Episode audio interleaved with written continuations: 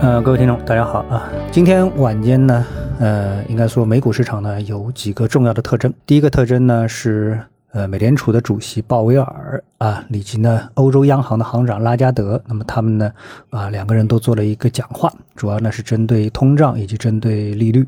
那么我们都知道，最近全球资本市场的一个核心呢，就是美联储的一个加息，以及美国的一个通胀数据啊。如果通胀的数据不发生变化的话，那美国呢可能就会快速的加息。那么这个呢，在今天白天的。啊，呃，节目当中，也就是昨天白天的节目当中呢，我已经跟大家呢详细的阐述过了。其实这一段时间一直都在阐述这样的一个问题：如果美国加息的话，那那么这样的话呢，美元就会回流美国市场，这样的话呢，对人民币汇率就会产生影响，从而呢对 A 股产生影响。当然，这个呢不是今天晚上的一个话题，相信呢这个美国的一个加息的流程目前是不太会改变的。那么大家担心的就是一次性加五十还是加？七十五个基点，那么从今天到目前为止的讲话来说的话那么，基本上呢不太可能加七十五个，但是加五十个呢是基本上板上钉钉的这么的一个事情。当然这些呢。在成为定数的一个情况下面，那么市场呢还是会照按照它的一个惯性来走啊。那么这个惯性呢，就使得美股呢不会涨得这个太高。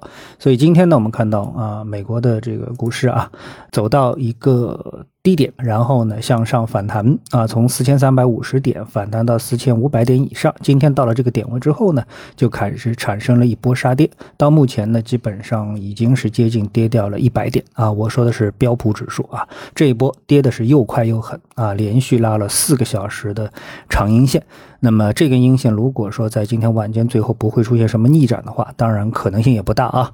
那么对于明天的亚太股市以及欧洲股市都会产生非常负面的影响，当然对我们的 A 股也不会产生特别好的影响。啊，这是一个点。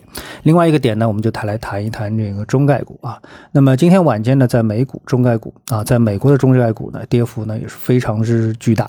在晚间的一点多钟的时间呢，我们看到啊，呃，爱奇艺跌了百分之十四，滴滴跌了百分之八，贝壳跌了百分之七点八，那哔哩哔哩跌了百分之六，小鹏跌了百分之五。那么这些跌幅都不能算少。啊，呃，如果再看一些其他我们更熟悉的，比如说阿里巴巴跌了百分之三点七八，拼多多跌了百分之六点五七，啊，京东跌了百分之五点六九，所以总之呢，整个的中概股呢走势呢都比较的恶劣啊。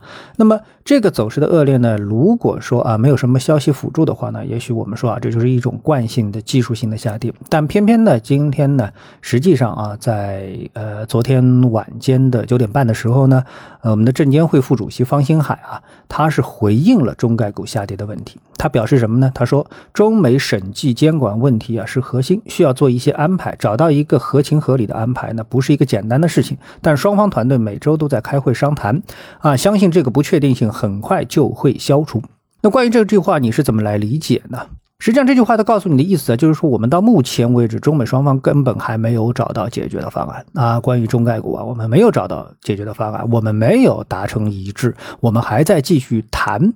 所以这个消息啊，看上去是给了你这个希望，实际上是告诉你到目前为止没有任何的进展啊，而不是文字上所表达的说相信这个不确定性很快就会消除。它实际的意思就是说，现在根本我们没有找到消除不确定性的方法，双方也没。没有达成什么，呃，妥协啊，这个共识啊，等等，所以呢，在这个背景下面呢，啊，那中概股呢，毫无疑问就开始下跌了啊。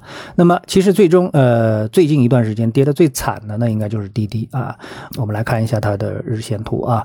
那么滴滴呢，在这个之前上市的时候呢，它最高是到了十八美元。啊，现在是多少呢？一块七毛六啊，一块七毛六，跌掉了百分之九十。而且呢，到目前为止呢，它到底怎么来安排它的退市，以及安排它是不是能够回港股或者是 A 股上市，基本上应该说是没什么希望。所以这是一个。很悲剧的性的事情啊，那么一系列的这样的一些安排呢，使得中概股呢信心是大减。那所以呢，今天无论是美股的下跌，还是中概股的这个下跌啊，都会对明天的港股啊，对明天的 A 股，对明天的欧洲股市产生比较负面的影响。这一点呢，应该说是毫无疑问的啊。好，那么今天就跟大家聊这一些，再见。